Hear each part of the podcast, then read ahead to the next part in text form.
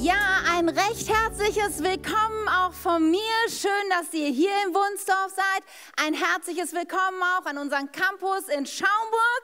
So gut, dass ihr auch dort in Bad Eisen heute Gottesdienst feiert. Und natürlich auch ein herzliches Willkommen an alle zu Hause, an dem Bildschirm, bei YouTube, bei Online Church oder vielleicht hörst du es dir auch hinterher, später noch an, diese Predigt. Wie gut, dass du dir Zeit nimmst, ja, um zu investieren in deine Beziehung zu Gott, um deinen Fragen nachzugehen, die du vielleicht hast über Gott und den Glauben. Okay, Fragen, das ist schon mal ein ganz gutes Stichwort. Darf ich euch was fragen? Hier in Wunsdorf und in Schaumburg und hey, mach mal mit bei der Umfrage. Ja? Es geht nur darum, Arm zu heben. Es sind nicht so schwierige Fragen, zumindest ein Teil davon nicht so schwierig. Also, erste Frage an euch. Wer ist schon mal geflogen? Mit einem Flugzeug wohlgemerkt. Also nicht jetzt so selber. Also viele Leute sind schon mal geflogen und ich kann mir auch vorstellen, auch in, Wund, äh, in Schaumburg gehen bestimmt auch eine Arme hoch und äh, du darfst auch auf deinem Sofa mit die Arme heben, wenn du schon mal geflogen bist mit einem Flugzeug. So, okay, die Frage war einfach. Die zweite Frage, wer kann mal eben kurz hier nach vorne kommen und uns erklären, wie so ein Flugzeug funktioniert? Oh, keiner. Also ich meine, so ein Flugzeug, ich habe das nachgelesen, es wiegt ungefähr 640 Tonnen und für alle, die mit solchen äh, Größeneinheiten nicht so viel anfangen können, das sind ungefähr 128 ausgewachsene Elefanten. Ja, ich frage mich, wie ein Elefant fliegen kann, aber 128 ah, Elefanten, das wird schwierig, oder? Nun ist es aber doch so, nur um das mal eben festzuhalten, da wir alle schon mal geflogen sind, fast alle, glaube ich, irgendwo, ich habe es jetzt nicht genau ist im Dunkeln gesehen, wer sich alles gemeldet hat oder nicht, und auch in Schaumburg und online, wahrscheinlich viele gesagt, ich bin schon mal geflogen. Ich mir aber vorstellen kann, dass wahrscheinlich vielleicht nur ganz vereinzelt Leute bereit waren und sagen, könnte mir so ungefähr vielleicht vorstellen, wie man das erklären könnte. Also wir vertrauen unser Leben einer Sache an, obwohl wir nicht verstehen, wie es funktioniert. Okay, gut, das halten wir mal kurz fest. Zweite Frage oder dritte. Wer benutzt schon mal das Internet? Also um sich irgendwelche Webseiten anzugucken, Informationen zu bekommen, zu kommunizieren, Online-Banking, irgendwas kaufen im Internet? Auch, auch fast alle. Okay. Gut, auch in Schaumburg, auch zu Hause, ich glaube, eigentlich, also gerade zu Hause, wenn du gerade online guckst, musst du dich melden, ja, weil sonst äh, lügst du. Ja, also, wir benutzen das Internet. So, nächste Frage, wer kann mal eben kurz nach vorne kommen und erzählen, wie funktioniert das Internet? Also, ist auch schon wieder schwierig, oder? Also, nur um festzuhalten heute Morgen hier, wir nutzen das Internet und wir vertrauen ihm sensible Daten an, wie unsere Bankkonten, unsere Wohnorte, unsere Telefonnummern, unsere E-Mail-Adresse, also Geburtstage, all das vertrauen wir dem Internet an und tun darüber viele wichtige Dinge, ohne dass wir verstehen, wie es funktioniert. Das stimmt, oder? Okay, also, wir könnten also sagen, und ich habe das mal in seinem Satz so zusammengefasst, man könnte also sagen, wir müssen nicht alles verstehen, um an etwas zu glauben. Ja, ich muss nicht verstehen, wie ein Flugzeug funktioniert. Ist ja auch vom deutschen TÜV geprüft. Ist es hoffentlich, glaube ich. Ich weiß es nicht. Ist auch so unser Flugzeug, oder? Also, äh, um daran zu glauben, dass es mich sicher von einem Ort zum anderen bringt. Ja, wir müssen nicht alles verstehen, um an etwas zu glauben. Gut, diesen Satz bitte ich dich jetzt mal im Hinterkopf zu haben für die Geschichte, die wir uns heute anschauen werden. Wir werden uns heute reinzoomen in eine absolut interessante Geschichte. Wir sind ja unterwegs in unserer Predigtreihe Lebensverändernd, wo es darum geht, dass Jesus Menschen begegnet und daraufhin ihr Leben verändert wird. Und diese Geschichte, sie steht in Johannes 9 und wir werden uns 38 Verse anschauen. Jetzt denkst du schon, oha, lange Geschichte. Definitiv. Aber wir werden das nicht so machen, wie wir es sonst machen, dass wir die Geschichte erst durchlesen und dann den Gedanken entwickeln, sondern wir werden uns so richtig reinzoomen in die Geschichte. Das heißt so Step by Step. Vers für Vers lesen wir, denken darüber nach und dann werden wir die Gedanken Stück für Stück entwickeln. Und meine Predigt heute hat den Titel Sehen und Glauben. Sehen, weil es ganz viel darum geht, dass hier wirklich jemand sehen kann, der vorher blind war. Aber sehen auch im übertragenen Sinn, dass wir geistlich etwas sehen können, dass wir etwas verstehen können. Sehen auch in dem Hinblick, dass wir sehr unterschiedlich unseren Blick, unseren Fokus auf Dinge richten können oder auch nicht richten können. Und wir können das Ganze mit einem Fragezeichen versehen, nach dem Motto, sehen, ich sehe was und soll das glauben? Ja, ich muss so verstehen, um zu glauben. Nee, sehen und glauben, das funktioniert nicht. Oder, und das wünsche ich mir so sehr für, für dich hier im Wunsdorf, in Schaumburg, in, in online, zu Hause, auf dem Wohnzimmer, im, in der Kirche, wo auch immer du das gerade hörst. Eigentlich wünsche ich mir, dass wir heute zu einem Ausrufezeichen kommen und sagen, hey, ich sehe, ich habe etwas erlebt und ich glaube, Jesus Christus ist Herr. Und dafür möchte ich jetzt noch gemeinsam mit uns beten, bevor wir eintauchen in diese so interessante Geschichte. Jesus Christus, du bist hier in Wunsdorf, in Schaumburg, überall da, wo wir gerade diesen Gottesdienst gemeinsam feiern, verfolgen, wirkst du.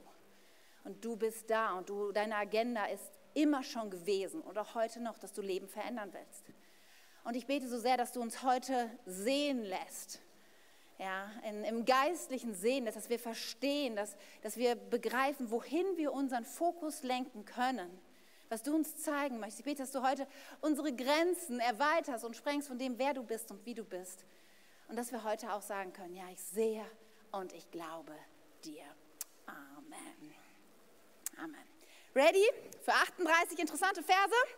Egal, wenn nicht, wir machen es trotzdem. Also, wir starten Johannes 9 in die ersten beiden Verse. Da heißt es, unterwegs sah Jesus einen Mann, der von Geburt an blind war. Okay, kurz, damit wir wissen, wovon wir reden. Jesus war in äh, Jerusalem im Tempel. Er hatte da zugegebenermaßen schon für so ein bisschen Aufruhr gesorgt. Er hatte so ein paar sehr herausfordernde Dinge gesagt und war dabei, den Tempel zu verlassen, bewegte sich in Jerusalem und dann kommen sie an einen Mann vorbei, der von Geburt an blind war. Nun, woher wusste man das? Keine Ahnung. Vielleicht sah man das in Art in Augen, wie die Augen vielleicht standen, dass das so eine Art irgendwie so war, wo man dachte, okay, das ist von Geburt an. Es war auf jeden Fall offensichtlich, dieser Mann war von Geburt an blind. Und jetzt nutzen die Jünger die Gelegenheit, an diesem Mann eine theologische Frage zu klären. Und sie sagen, Meister, wurde, warum wurde dieser Mann blind geboren? Ist es wegen seiner eigenen Sünden oder wegen der Sünden seiner Eltern? Du musst wissen, damals im Judentum war es sehr verbreitet der Glaube, dass man sagte, okay, jedes Unglück oder jede, ja, jeder unglückliche Umstand in deinem Leben kann eigentlich nur die Strafe Gottes sein oder die Sünde, die du in deinem Leben hast, führt dazu. Und auch heutzutage treffe ich immer wieder Menschen, die diesen Gedanken verfolgen und sagen, okay, an meinen Lebensumständen kann ich ablesen, ob Gott happy mit mir ist oder nicht. Nun zweifelsohne gibt es das geistliche Prinzip von Saat und Ernte. Tim hat vor ein paar Wochen hier drüber gesprochen. Ja, das ist es, was ich sähe, das werde ich auch ernten. Und wenn ich auch dumme Entscheidungen treffe, dann muss ich auch damit leben, dass die Konsequenzen in meinem Leben nicht gerade großartig sind. Ja, dieses Prinzip hebt Gott nicht auf und es wirkt auch heute noch. Nur prinzipiell kann ich trotzdem deswegen nicht sagen, dass alles, was mir an Unglück widerfährt, ja, eine Krankheit, ein Todesfall, ein Unfall oder was auch immer, dass das auf zurückzuführen ist auf Sünde in jedem Fall. Und auch Jesus stellt hier in dieser Frage klar, dass es auch andere Ursachen durchaus gibt. Und er sagt zu seinen Jüngern, es lag nicht an seinen Sünden oder an den Sünden seiner Eltern, antwortete Jesus. Er wurde blind geboren, damit die Kraft Gottes an ihm sichtbar werde. Okay, diese Möglichkeit hatten die Jünger nicht auf dem Schirm. Das ist mal ein anderer Gedanke. Und auch für uns ist es doch oft so, hey, wenn wir mit Jesus leben, wir würden doch gerne noch ein paar Wunder mehr sehen, oder? Wir würden gerne erleben, dass Gottes Kraft in unser Leben kommt. Nur leider ist es halt auch oft die Tatsache, dass das bedeutet, dass es vorher auch ein Desaster geben muss. Dass es vorher auch eine Krankheit gibt. Dass es vorher auch irgendetwas gibt, was nicht so gut läuft, damit Gott kommt und wirken kann. Das kann durchaus auch eine Möglichkeit sein, ja, warum Dinge in deinem Leben sind. Gott möchte dir begegnen, aber Jesus ist noch nicht fertig er fährt weiter fort. Und er sagt, wir alle müssen die Aufgaben dessen, der mich gesandt hat, rasch erfüllen, denn nicht mehr lange und die Nacht bricht herein, in der niemand wer etwas tun kann. Doch solange ich noch in der Welt bin, bin ich das Licht der Welt. Typischer Jesus-Move. Ja, zuerst beantwortet er relativ verständlich eine Frage, wo die Jünger gedacht haben, ja, okay, neuer Gedanke, aber das verstehen wir. Und dann biegt Jesus so direkt ab in irgendeine Sache, wo alle denken, hä? Wie jetzt? Aufgaben, Nacht, äh, Licht? Okay, man muss äh, zugegebenermaßen sagen, Jesus hatte vorher im Tempel bei einer äh, Predigt schon darüber gesprochen, dass er das Licht der Welt ist. Das war jetzt kein neues Bild. Aber irgendwie passt das doch im ersten Augenblick nicht zusammen, oder? Aber Jesus sagt ja, er hat eine Aufgabe. Jesus sagt, ich bin gekommen, um etwas zu verändern, um Licht in die Dunkelheit zu bringen. Und ich will es auch tun. Ja, es ist auch eine Aufgabe, die dringend ist, die erfüllt werden muss. Und das Gute bei Jesus ist, er redet nicht nur, er tut es dann auch. Und genau jetzt, in diesem Moment, passiert etwas Unglaubliches. Denn, wir lesen weiter, dann spuckte er auf die Erde, das mache ich jetzt nicht, wäre nicht Corona-gemäß, vermischte den Lehm mit seinem Speichel zu einem Brei und strich ihn die Blinden auf die Augen. Sehr hygienisch. Daraufhin sagte er zu ihm, geh und wasch dich im Teich Siloa. Siloa bedeutet Gesandter. Da ging der Mann und wusch sich und kam sehend zurück. Unfassbar, oder? Was hier passiert. Ich meine, diese ganze Geschichte. Spucken, mischen, irgendwo ins Gesicht schreien, das habe ich, hätte ich schon noch so ein paar Fragen. Okay, egal. Und dann geht aber dieser Mann, blind geboren. Ja, lass uns mal einen Moment überlegen, was das bedeutet, blind geboren zu sein. Mach mal die Augen zu. Und stell dir vor, du hast keinerlei Ahnung, wie der Raum um dich herum eigentlich wirklich aussieht. Ja, was, was sind Farben? Wie sehen Menschen aus? Du kannst immer nur, konntest bis jetzt vielleicht Jahre, Jahrzehnte nur tasten und fühlen, du konntest hören, aber du hattest keine bildliche Vorstellung davon. Was ist ein Baum, eine Blume, ein Schmetterling, die Sonne, der Himmel, die Sterne? All das konntest du nicht anfassen, hast kein Bild davon. Und dann passiert dieser Moment, mit dem du nicht gerechnet hast. Und du bist an diesem Teich und wäscht dir das ab und plötzlich siehst du zum ersten Mal in deinem Leben Farben. Du siehst zum ersten Mal Menschen. Du siehst zum ersten Mal Wasser. Du siehst zum ersten Mal die Umgebung an dem Teich, die, die Häuser, den Himmel, die Sonne. Ich meine, ist es nicht unfassbar, ihr Lieben? Muss es nicht ein Moment sein, dass ich habe mein Leben verändert? Das ist, das ist unglaublich. So, und was macht man in so einer Situation? Ich meine, der muss ja völlig, ja, völlig überwältigt gewesen sein. Er geht zurück, steht hier und man denkt, geht er jetzt zurück zu Jesus? Nein, nein, ich meine, man muss ja wissen, der hat Jesus überhaupt nicht gesehen. Der wusste ja überhaupt nicht, wie dieser Jesus aussieht, denn er war ja blind, als er Jesus begegnet ist. Und was macht man in so einer Situation? Also ich, ich glaube, eins ist klar, ich würde zurück zu meiner Familie oder zu meinen Eltern. Ich meine, das sind doch die Menschen, die am nächsten stehen. Die müssen es doch jetzt erfahren, dass ich sehen kann. Und das tut er auch. Und wir lesen weiter. Seine Nachbarn und andere, ne, Nachbarn, er ist auf dem Weg nach Hause zu seinen Nachbarn, Nachbarn und andere, die ihn als blinden Bettler kannten, fragten einander, ist das derselbe Mann, der Bettler? Einige meinten, er sei es, andere sagten, nein, nein, nein, aber er sieht so aus wie jener. Der Bettler aber sagte immer nur, hey, ich bin derselbe Mann, ich bin es. Ja, ich stelle mir so vor, wie dieser Mann voller, voller Sehnsucht seinen Eltern diese Nachricht zu bringen, nach Hause kommt und dann die erstmal alle Nachbarn, hä, was willst du, wer bist du, was machst du hier und bist du es wirklich? Gut, ich kann es im Moment verstehen, weil ich meine, dass ein Blindgeborener sehend wird, das ist schon verrückt, oder? Und dass man am Moment irgendwie verwundert ist, auch gut. Aber dass da so ein Streit entsteht darüber, ob was wirklich ist, ist schon ein bisschen seltsam. Aber gut, sei es drum, jetzt ist er ja zu Hause angekommen, jetzt feiern wir, oder? Jetzt gibt es Party und Sekt oder ja, Wein wahrscheinlich eher und Kuchen und die Eltern müssen her und jetzt feiern wir, oder? Man sieht doch auf der Hand. Nicht ganz. Es geht weiter. Da fragten sie ihn, was ist geschehen? Wie wurden deine Augen geöffnet? Nun gut, es ist ja auch wirklich was Ungewöhnliches, deshalb ich kann die Fragen schon verstehen. Und er berichtet natürlich gerne. Der Mann sagt, der Mann, den sie Jesus nennen, machte aus Lehm und Speichel einen Brei, den er mir auf die Augen strich. Und dann sagte er, geh zum Teich Siloa und wasch dich. Ich ging und wusch mich und kam sehen zurück. Und jetzt, hey, jetzt feiern wir, oder? Habt ihr schon meinen Eltern Bescheid gesagt? Habt ihr schon irgendwas, was wir essen können? Holt mal den Wein. Jetzt feiern wir, mein Leben hat sich verändert.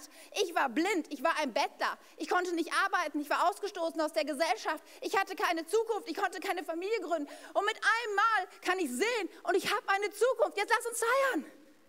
Nein, denn wir haben ja Fragen. Es reicht uns nicht. Den Nachbarn, den Menschen um uns, es reicht ihnen nicht, dass sie irgendwie kurz die Geschichte haben. Wir müssen das doch wirklich verstehen. Wir können jetzt nicht feiern, wir müssen erst mal verstehen. Und sie fragten, wo ist er jetzt? Moment mal, wo ist er jetzt? Und ich meine, der Mann, nochmal, der Mann war blind, als er Jesus begegnet ist. Er wusste gar nicht, wo er da war. Ich meine, der hatte Jerusalem ja zu diesem Zeitpunkt noch nie gesehen. Der war irgendwo und irgendjemand hat ihn zu diesem Teich Siloa gebracht. Wo ist er jetzt? Was für eine bekloppte Frage. Woher soll das wissen? Und ein zentraler Satz dieses Kapitels ist, das weiß ich nicht, sagt der Mann. Das weiß ich nicht. Aber eins weiß ich, ich war vorhin noch blind, vom Geburt an. Und jetzt kann ich sehen.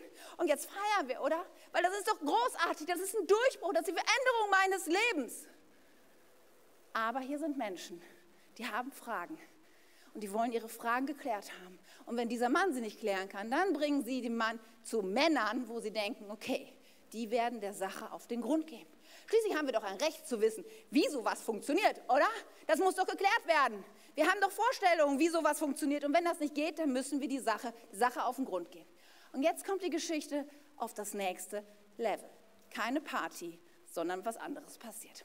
Daraufhin brachten sie den Mann, der blind gewesen war, zu den Pharisäern, der religiösen Elite, den Frommführern der Juden. Nun hatte Jesus den Mann an einem Sabbat geheilt. Oha, genau. Wer auch immer das Geräusch gemacht hat, richtiges Geräusch. So, für alle, die, wenn du nicht so, dich nicht so auskennst in der Bibel, vielleicht schaust du zum ersten Mal einen Gottesdienst oder so, dann denkst du, hä, Sabbat, wo ist denn das Problem? Darf ich kurz erklären? Das war damals ein Problem. Denn diese Pharisäer hatten den Sabbat zu einem großen äh, Gesetzestag ausgerufen. Ja, es ist wahr, dass der Sabbat in den zehn Geboten herausgehoben worden ist von Gott als einen Tag, an dem wir nicht arbeiten sollen, sondern ausruhen sollten. Ein Tag der Beziehung zu Gott und zu Menschen. Das war im Gesetz Mose festgehalten, definitiv keine Frage. Aber diese Pharisäer, und das hat auch eine Menge historische und gesellschaftliche Gründe damals, diese, diese Gruppe der Pharisäer, sie hatten daraus etwas gemacht, was ein Bollwerk an religiösen Gesetzen. Es war festgelegt, genau was du tun, was du nicht tun konntest, was, ähm, wie viele Schritte du gehen kannst. Und auch heute noch, wenn du nach, nach Israel kommst und das erlebst, was am Sabbat geht und was am Sabbat nicht geht. Ja, es gibt Sabbataufzüge, in die du hineingehen kannst, die an jedem Stockwerk halten, damit du nicht irgendwie aus Versehen arbeiten musst und den Knopf des Aufzugs drücken musst. Also nur damit wir wissen, wie eng das war und also ist und war in manchen Hinblicken immer noch, ja. Und deswegen, so etwas tun einem Sabbat ist schon ein bisschen crazy. Kurze Klammer auf. Ich mir, man fragt sich ja, warum Jesus das so gemacht hat, ne, mit diesem Leben und dem Speichel. Ich habe keine wirkliche Antwort, aber ich habe mich gedacht, vielleicht wollte er die Pharisäer, und mit denen war er immer so ein bisschen auf Konfrontationskurs, weil ihre Religiosität ihn sehr herausgefordert hat. Vielleicht hat er das extra gemacht, diese Speichelmischsache, damit es auch wirklich nach Arbeit aussieht. Und keine Ahnung, das ist so Katja-Interpretation. Ich will das nicht irgendwie jetzt sagen, dass es wirklich so war. Ich weiß es nicht genau, habe mir das nur so gedacht. Okay, Sabbat geheilt. Oha, ein Problem rollt an. Gut, die Pharisäer ließen sich von dem Mann alles erzählen. Okay, jetzt geht's weiter. Beweise werden aufgenommen. Was ist passiert? Er berichtet, er strich mir einen Brei auf die Augen und als ich ihn abgewaschen hatte, konnte ich sehen. Ist euch was aufgefallen? Vorhin, als der Mann mit den Nachbarn sprach, da war er noch etwas ausführlicher. Der Mann, Jesus, er hat auf die gespuckt, Speichel, Lehm, dann draufgeschrieben, dann hat er mich zum Teich Siloa geschickt. Hier ist schon ein bisschen kompakter wieder. Warum? Weil der Mann will feiern. Der Mann will seine Eltern sehen. Der Mann will endlich sein, diesen, das ist ja sein zweiter Geburtstag, wie Weihnachten und Ostern zusammen. Hey Leute, versteht ihr nicht? Ich war blind und nun kann ich sehen. Aber so einfach kommt er aus dieser Geschichte nicht raus. Und es geht weiter. Einige der Pharisäer meinten, dieser Mensch, Jesus, Klammer aus, also sie hatten schon mitgekriegt, auch wenn der Name vorher jetzt nicht fiel, dass das Jesus war, der das getan hatte kommt nicht von Gott, denn er bricht das Gesetz und arbeitet am Sabbat. So, jetzt haben wir ein Urteil gesprochen, weil wir haben ja unsere Gesetze und Regeln, die wir Menschen festgelegt haben. Das sind nicht Gottes Regeln, das sind unsere Regeln. Und wenn das nicht in unsere regelkonformen Kasten passt, dann, sorry, kann das nicht von Gott sein. Ja, und ich glaube, viele Menschen von uns, auch heutzutage, wir haben noch so einen kleinen Kasten. Das ist unsere Vorstellung. Und den machen wir auch recht schön, ne? der sieht auch ganz nett aus. Und das ist unser Kasten, wie wir glauben, so hat das doch zu sein. Ja, das ist das, was ich mir vorstellen kann. Und wenn das nicht da reinpasst, sorry, dann haben wir ein Problem. Andere dagegen sagten, aber wie könnte ein gewöhnlicher Sünder solche Wunder tun? So gingen ihre Meinungen über, die weit, über, ähm, über ihn weit auseinander. Ist doch verrückt, oder? Es passiert ein unfassbares Wunder Und anstatt endlich sich zu freuen und eine Party zu feiern, haben wir schon den zweiten Streit an diesem Tag. Erst die Nachbarn, ist das, ist das nicht? Ich habe keine Ahnung, wer soll das eigentlich sein? Dann die Pharisäer, was ist mit diesem Jesus? Ich denke, also Leute, jetzt lass uns mal runterfahren, oder? Und lass uns endlich feiern, weil es ist ja nicht zu leugnen. Der Mann war blind und kann jetzt sehen. Aber so weit sind wir noch lange nicht. Okay, es geht weiter. Da fragten die Pharisäer den Mann, der blind gewesen war, noch einmal und wollten wissen, dieser Mann, der dir die Augen geöffnet hat, was meinst du, wer er ist? Oh. Und ich glaube, jetzt war, wo war der Mann in einer gewissen Bedrulle? Was sollte er jetzt antworten? Ich meine, er hatte diesen Mann nicht gesehen. Er war Bettler. Er war am Rande der Gesellschaft. Er diskutiert hier mit hoch ausgebildeten religiösen Leuten. Und ich muss sagen, er gibt eine clevere Antwort. Er sagt, hm, er muss ein Prophet sein. Prophet ist gut, muss ich sagen. Schlaue Antwort, weil damit hat man alles und nichts gesagt. Da konnte sehr viel sich irgendwie drunter ver verbergen hinter diesem Satz. Und das war irgendwie, ich finde, richtig gute Antwort. Und ich glaube, jetzt können wir den Mann mal in Ruhe lassen, oder? Und feiern. Ja, hat jemand Kuchen? Hat jemand Wein? Wo sind endlich die Eltern? Lass uns feiern. Aber nein. Und der nächste Satz bringt es auf den Punkt. Die führenden Juden wollten nicht glauben, dass der Mann blind gewesen ist. Und ich glaube, so oft gibt es auch Menschen heute, die sagen, ich will nicht glauben. Warum? Nun, weil wir unsere kleine Boxen haben weil wir die Regeln festzusetzen. Wir sind doch die schlauen Menschen. Ja, und wir sagen, wie Gott ist und was funktioniert und was wir verstehen müssen. Und wenn dann Gott kommt, der irgendwie so viel größer, so viel anders ist, so gar nicht in unser Konzept passt, dann stellen wir nur fest, es passt nicht. Ja, und die logische Reaktion für uns Menschen, weil wir sind ja so clever und wir müssen ja alles verstehen, wir haben doch ein Anrecht darauf, alles zu verstehen, alle Fragen beantwortet zu kriegen. Die logische Antwort ist, wenn wir merken, das, was Gott tut, passt nicht in unser Konzept, gut, dann sagen wir nicht, okay, dann muss ich vielleicht mein Konzept ändern. Nee, nee, ich meine, wir sind ja Menschen, Krone der Schöpfung, hey, come on. Dann sagen wir, okay, Gott, leider kannst du dann nicht Gott sein. Ich kick dich weg, weil ich habe ja zum Glück meine kleine Box. Und da passt du zwar nicht rein, schade für dich, aber ich ich kann nicht glauben. Und interessant, ich meine, wir biegen uns das ja dann immer zurecht. Ja, auch hier, sie glaubten nicht, dass der Mann blind gewesen ist. Ich meine, dass der Mann sehen konnte, das war ja nicht zu leugnen. Denn er stand ja vor ihnen, er konnte sagen, hey, du hast einen Bart und du hast braune Haare und bei dir ist ein Fleck auf deiner weißen Kutte. Keine Ahnung, versteht ihr, das war ja, das konnte man ja überprüfen. Aber dann, wir finden immer irgendeinen Weg für unsere kleine Box. Okay, Gott, dann, dann kann der ja nicht blind gewesen sein. Die Geschichte geht aufs nächste Level. Es wird noch schlimmer. Deshalb ließen sie seine Eltern holen und fragten, ist das euer Sohn? Behauptet ihr, dass er von Geburt an blind gewesen ist? Wenn das stimmt, wie kommt es, dass er jetzt sehen kann? Wo ich so denke, sag mal, habt ihr eigentlich gar nicht zugehört? Die Eltern kamen bis jetzt überhaupt nicht vor in der Geschichte. Ich meine, wie sollten die irgendwas erklären können? Der Blinde hatte nie was von seinen Eltern gesagt. Sie waren nicht da. Und so eine also eine, was eine Frechheit. Behauptet ihr? Ich meine, welche Eltern, ganz ehrlich, würden denn freiwillig behaupten, dass ihr Kind blind geboren wurde? Das ist doch verrückt. Und diese armen Menschen, sie antworten dann folgendes. Seine Eltern antworteten, wir wissen, dass dieser unser Sohn ist und dass er blind geboren wurde. Und vielleicht müssen wir im Moment mal hier anhalten. Und egal, ob du selber Kinder hast oder nicht, glaube, wir können uns alle vielleicht da hineinversetzen. Wenn du ein Kind bekommst und es ist offensichtlich blind, dass dein Herz brechen muss, oder? Und selbst heute, ich meine, heute, wir leben im 21. Jahrhundert. Blinde Menschen haben viele Chancen. Ja, sie können lesen, wir haben lesen lernen, wir haben die Brillentenschrift, wir haben viele Möglichkeiten, auch medizinisch. In unserer Gesellschaft, sie können Berufe lernen, sie können heiraten, sie sind nicht ausgestoßen, gar nicht. Aber Menschen damals, muss das sein, deinen Säugling auf dem Arm zu haben und zu sehen, er kann nicht sehen. Und zu wissen, das bedeutet keine Zukunft. Das bedeutet kein, kein, keine Familie, keine finanzielle Absicherung. Das bedeutet ausgestoßen, abgegrenzt. Das bedeutet Makel auf dir. Irgendwas ist mit dir falsch. Sünde, Schuld bei dir, bei deinen Eltern. Ich meine, wie, wie diese armen Menschen, diese armen Eltern. Wir wissen, es ist unser Sohn. Wir wissen, leid geprüft, dass er blind geboren wurde. Und dann sagen sie, aber wir wissen nicht, warum er jetzt sehen kann oder wer ihn geheilt hat. Er ist alt genug, um für sich selbst zu sprechen. Fragt ihn doch selbst.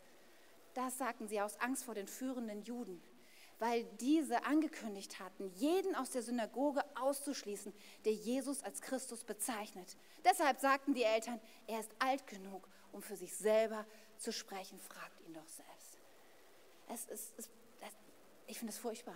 Ich meine, stell dir mal vor, diese armen Eltern, ja sowieso schon mit diesem blind geborenen Kind, genug Schwierigkeiten, genug Sorgen, genug Last getragen. Dann kommt die Nachricht, ja, dass er geheilt worden ist. Sie, sie eilen dann zu den Pharisäern und ich glaube, ihr ganzes Herz muss bis zum, bis zum Hals geschlagen haben, ja, ihn endlich zu sehen, dass er sehen kann. Und dann kommt dieses Verhör und sie sind nicht dumm, denn sie wissen, diese Männer haben Macht über sie, sie aus der Synagoge zu schmeißen. Und du musst verstehen, das ist nicht so wie heute. Na, gehe ich nicht mehr in die Kirche, gehe ich halt in die andere, ist ja egal. Machen ja viele Menschen auch freiwillig, ist ja mal hier, mal da, ist alles gut. Ne? Kann man ja heutzutage machen. Aber damals war ein Rausschmuss aus einer Synagoge ein absolutes Makel. Das bedeutet Rauschmiss aus der Gesellschaft. Das bedeutet, okay, ich habe ich hab soziale Kontakte brechen ab. Leute grüßen mich nicht mehr auf der Straße. Das bedeutet, ich kann vielleicht auch wirtschaftlich meinen Beruf, die, die kommen nicht mehr in mein Geschäft, die kaufen nichts mehr von. Das hat große finanzielle Folgen für mich. Wisst ihr, diese Leute hatten Macht, die Leben der anderen zu zerstören, die sie aus der Synagoge geschmissen haben. Und das ist diesen Menschen klar und sie versuchen irgendwie ihr eigenes Leben zu retten und auf den Sohn zu zeigen. Und da geht es dann auch genau weiter. Im nächsten Vers, da heißt es, da riefen sie dem Mann, der blind geboren worden war, zum zweiten Mal herein und ermahnten ihn, gib Gott die Ehre und sag die Wahrheit. Als hätte er das nicht die ganze Zeit, ja? Denn wir wissen, wir wissen, dass dieser Mann ein Sünder ist. Dieser Mann, der dich geheilt hat. Wir wissen. Und wieder sind wir bei der Kleinbox. Wir wissen doch, wir treffen die Entscheidung. Das passt nicht ins System. Und wir wissen, deswegen ist dieser Mann ein Sünder. Und der, der blinde Mann, der antwortet wieder, ich weiß nicht, ob er ein Sünder ist. Aber eins weiß ich. Ich war blind und jetzt kann ich sehen. Hey ihr Lieben, es ist etwas nicht zu leugnen. Ich war blind und jetzt kann ich sehen. Keine Ahnung, was der Speichel, was der Lehm, was das Wasser im Siloateich, was auch immer, was der Sabbat oder nicht, Sünder hin oder her. Ich war blind und jetzt kann ich sehen. Und das ist nicht zu leugnen. Aber es reicht nicht. Und sie haken nochmal nach. Aber was hat er mit dir gemacht, fragten sie. Wie hat er dich von deiner Blindheit geheilt? Versteht ihr, merkt ihr, wie verzweifelt diese Menschen versuchen? Ihre kleine Box, das muss doch passen.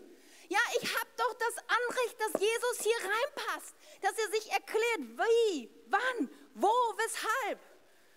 Und der Mann, er gibt langsam auf. Er sagt, ich habe es euch doch bereits erklärt. Habt ihr denn nicht zugehört? Ah, äh, warum wollt ihr es noch einmal hören? Und jetzt begeht er einen folgenschweren Fehler.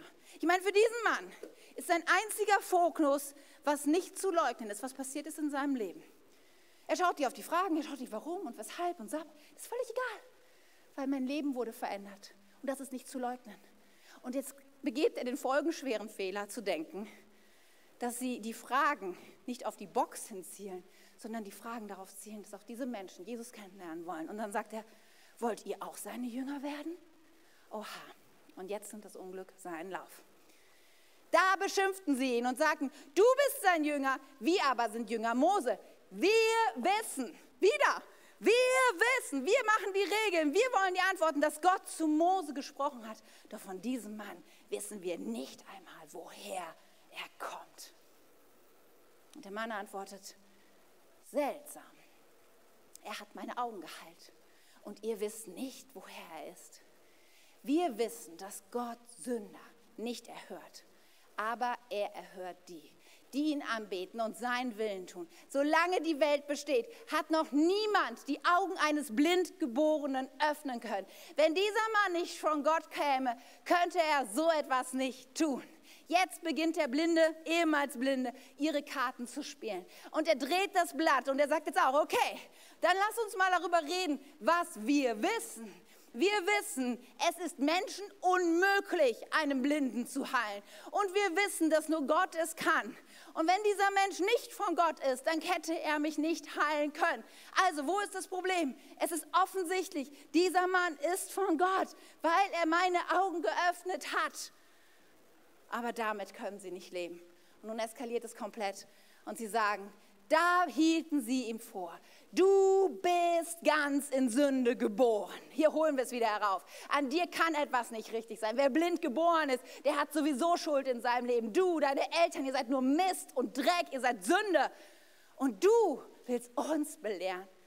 Er hat ins Schwarze getroffen bei den Pharisäern. Er hat sie an ihrem verletzlichen Punkt. Er hat sie hineinschauen lassen in ihre leere kleine Kiste. Sie haben begriffen, dass sie Gott gerade rausgekickt haben. Aber das können sie nicht zulassen. Und deshalb werfen sie ihn aus der Synagoge. Was für eine Tragödie. Ein Bettler, ausgegrenzt aus der Gesellschaft, blind, keine Zukunft, keine Hoffnung. Dann kommt Jesus, begegnet ihn, heilt ihn, stellt alles wieder her. Plötzlich hat dieser Mann nicht nur Augenlicht, sondern eine Zukunft. Er kann einen Beruf lernen, er kann seinen Lebensunterhalt verdienen, er kann vielleicht eine Familie gründen. Und ein paar Stunden später zerstören Menschen wieder all das. Ja, sie können ihm nicht sein Augenlicht nehmen, das stimmt.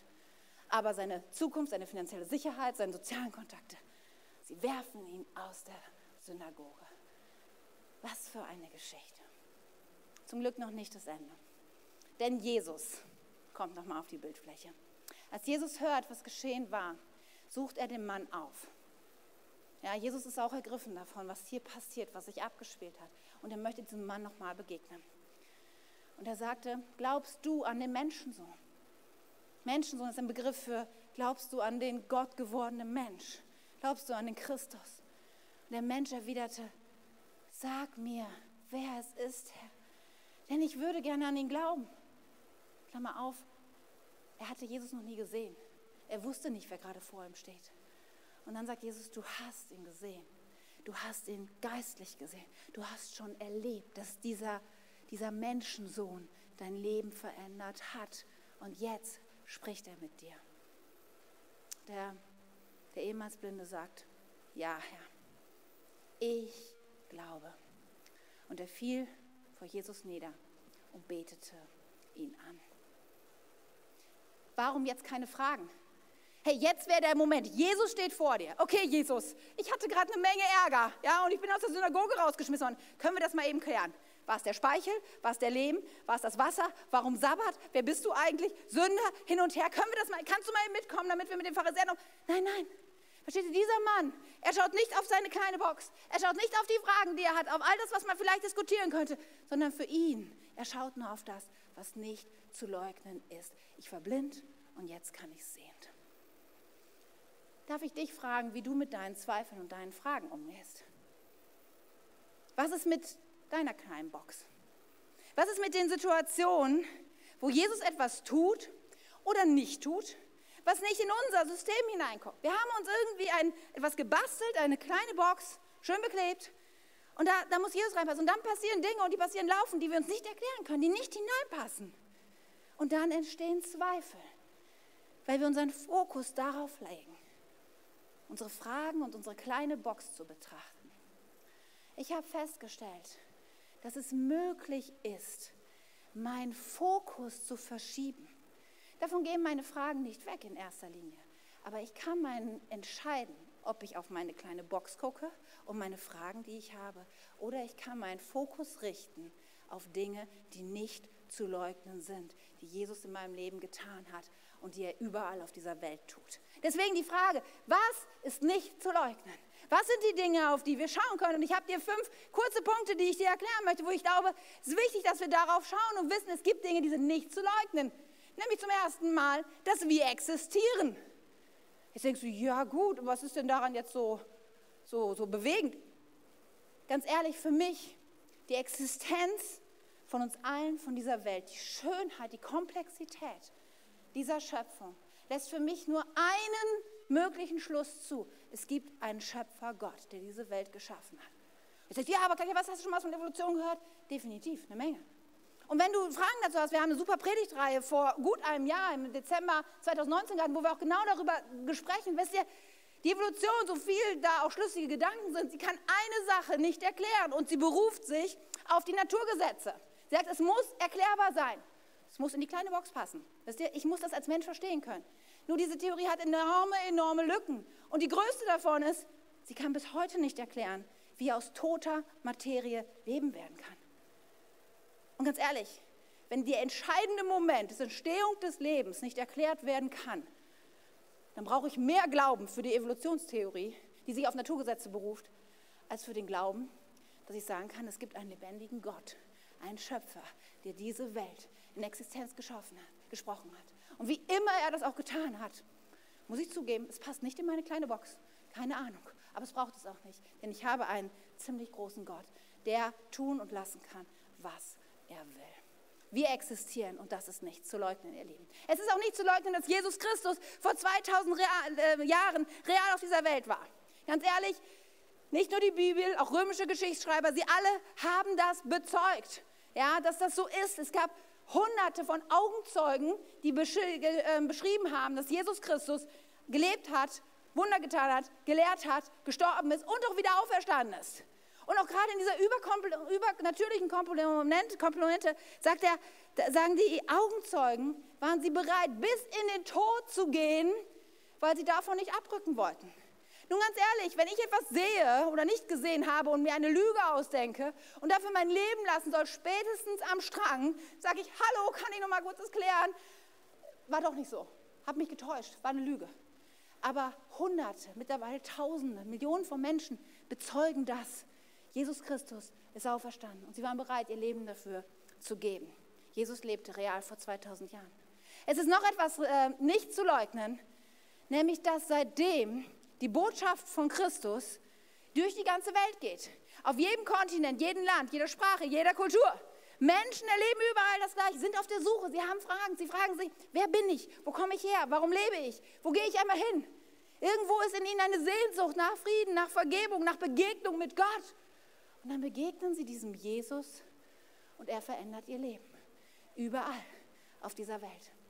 Und der vierte Punkt, was nicht zu leugnen ist, ist, jeder heute hier, hier, Wunsdorfer, ihr könnt euch mal umgucken, heute hier, in Schaumburg, guck dich um, die Menschen, die dort sitzen, jeder heute hier, der an Jesus glaubt. Jetzt zu Hause auf deinem Sofa, wenn du der bist, der an Jesus glaubt, ja, auch du hast eine Geschichte zu erzählen.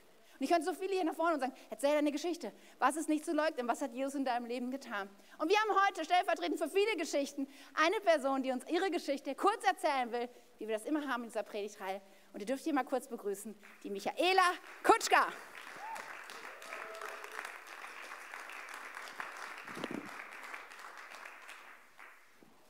So, Michaela, du bist aufgeregt, nicht wahr? Gut, wir können zwei Schritte nach vorne gehen, die tun nichts.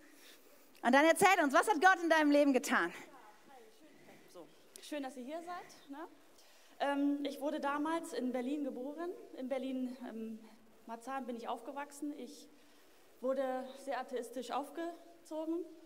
Ähm, meine Kindheit war geprägt von Aufgaben und Pflichten. Ich musste zum Beispiel meinen drei Jahre jüngeren Bruder vom Kindergarten abholen. Ich musste mit ihm nach Hause gehen, Essen kochen, putzen, aufräumen. Und wenn das nicht zur Zufriedenheit erledigt war, gab es Strafen, sowas wie Hausarrest oder Stumarrest, Fernsehverbot. Ähm, kurz und knapp, ich fühlte mich recht ungeliebt und wertlos in meiner Kindheit.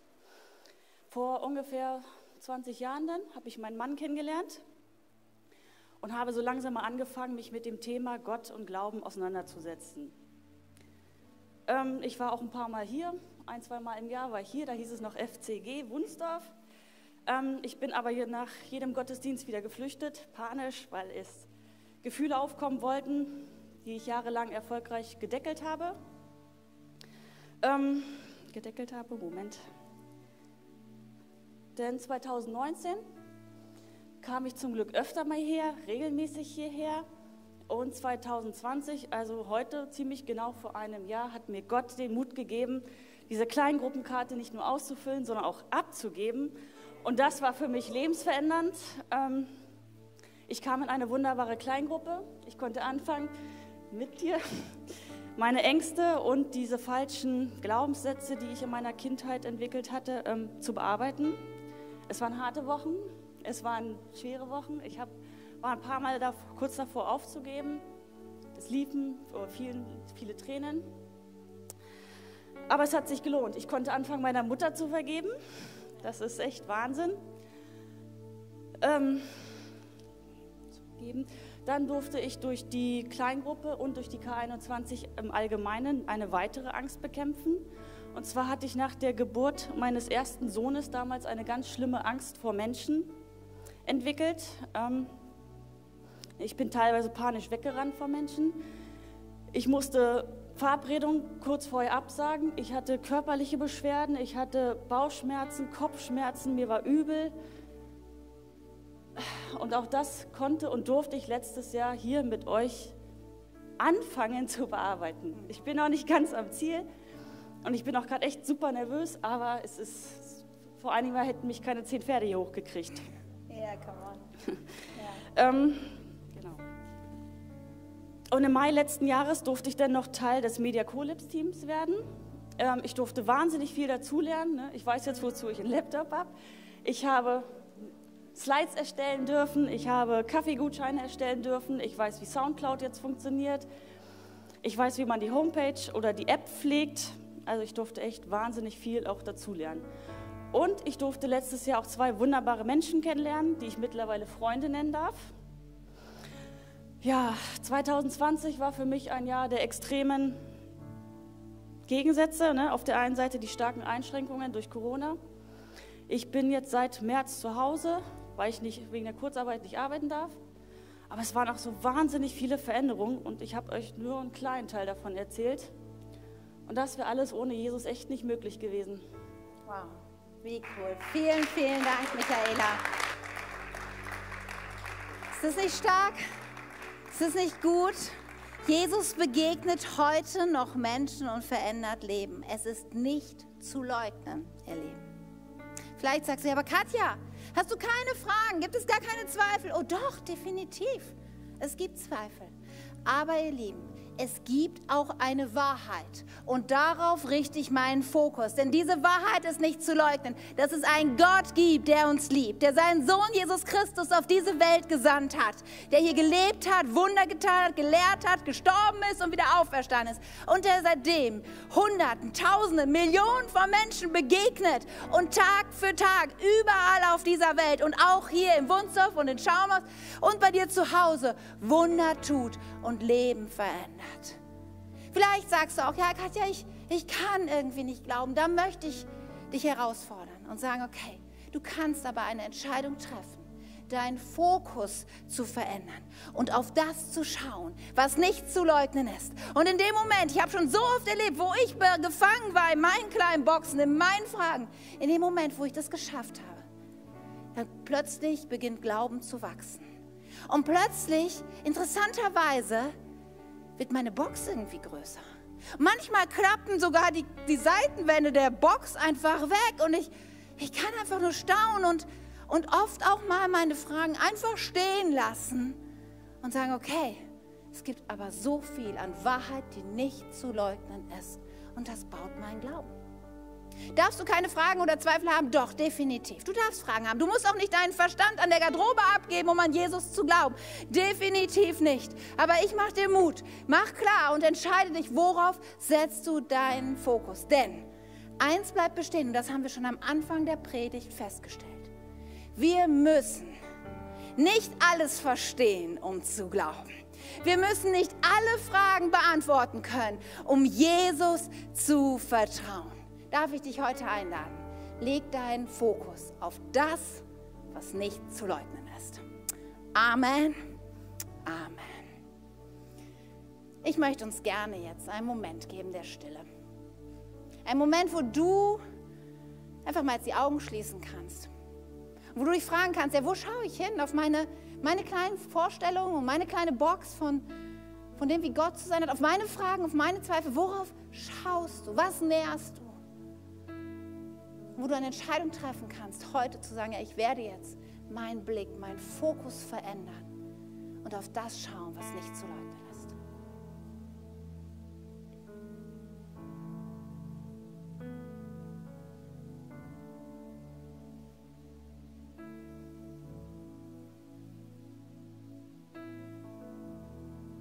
Jesus, ich danke dir so sehr dafür. Es ist nicht zu leugnen, du existierst. Es ist nicht zu leugnen, wir existieren. Es ist nicht zu leugnen, dass wir eine Sehnsucht und einen, einen, einen Durst haben, um dir zu begegnen. Und dass nichts auf dieser Welt das stillen kann. Nichts und niemand, Jesus, außer dir. Und ich möchte jetzt für jeden beten, dass er den Mut hat, ja, sich seinen Fragen zu stellen, aber dann auch eine Entscheidung zu treffen und zu sagen, okay, ich richte aber meinen Fokus auf das, was definitiv nicht zu leugnen ist. Und ich bekenne, du bist Gott und ich nicht. Ich bekenne, mein Verstand ist zu klein, um alles Dinge begreifen zu müssen, um alle Fragen beantwortet bekommen zu können. Jesus und ich, ich weiß, du wirkst in meinem Leben. Und ich möchte jetzt die Gelegenheit jedem geben, der, der vielleicht noch nie diesen Fokus gelegt hat auf das, was nicht zu leugnen ist. Ich möchte auf jeden, der hier ist und der einfach Durst hat und der sagt, ich möchte aber, ich möchte diesen Frieden. Ich möchte auch das, was Michaela erlebt hat. Ich möchte auch erleben, dass mein Leben verändert wird. Ich möchte vergeben können. Ich möchte Ängste besiegen können. Ich möchte Freiheit erleben. Ich möchte in Beziehung mit diesem Gott kommen. Vielleicht bist du heute hier in, in Wunsdorf, in Schaumburg oder in, in, wo auch immer du das gerade hörst und sagst, ja, wenn das möglich ist, dann will ich das auch. Dann kannst du deinen Fokus jetzt auf das legen und du kannst ein Gebet mit mir beten. Und ich möchte das ganz praktisch machen, indem du gleich in einem Moment deine Hand heben kannst. Vielleicht tust du dieses, machst du dieses, sprichst dieses Gebet zum ersten Mal, vielleicht aber auch zum wiederholten Mal, weil du mal mit Jesus gestartet bist, aber dann den Fokus wieder auf deine kleine Box gelegt hast und jetzt wieder umkehren möchtest, um den Fokus auf das zu legen, was Jesus getan hat. Und dann kannst du es gleich ausdrücken, indem du deine Hand hebst, entweder live, physisch hier im Raum. Zu Hause kannst du bei Church Online auf diesen Button drücken, Hand heben und ich mach dir Mut, mach das ruhig, weil es, weil es ausdrückt, dass es dir eine ernsthafte Entscheidung ist. Und dann würde ich dir anbieten, dass ich ein Gebet formuliere, was du nachsprechen kannst. Und damit lenkst du deinen Blick weg von deinen Fragen hin auf Jesus. Und er fängt an, dein Leben zu verändern. So, jetzt ist der Moment, hier im Raum, überall, wo du das gerade hörst. Darfst deine Hand heben. Darfst deine Hand auch erheben, wenn du alleine zu Hause auf dem Sofa sitzt und es sonst keiner mitkriegt.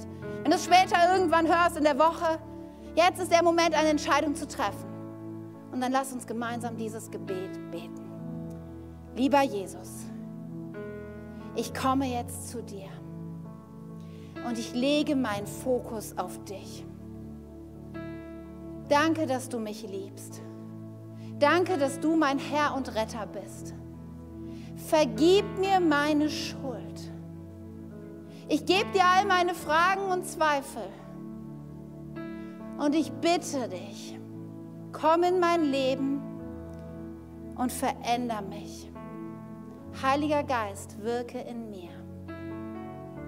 Danke, dass ich mich auf dich verlassen kann. Danke, dass du mich liebst. Amen.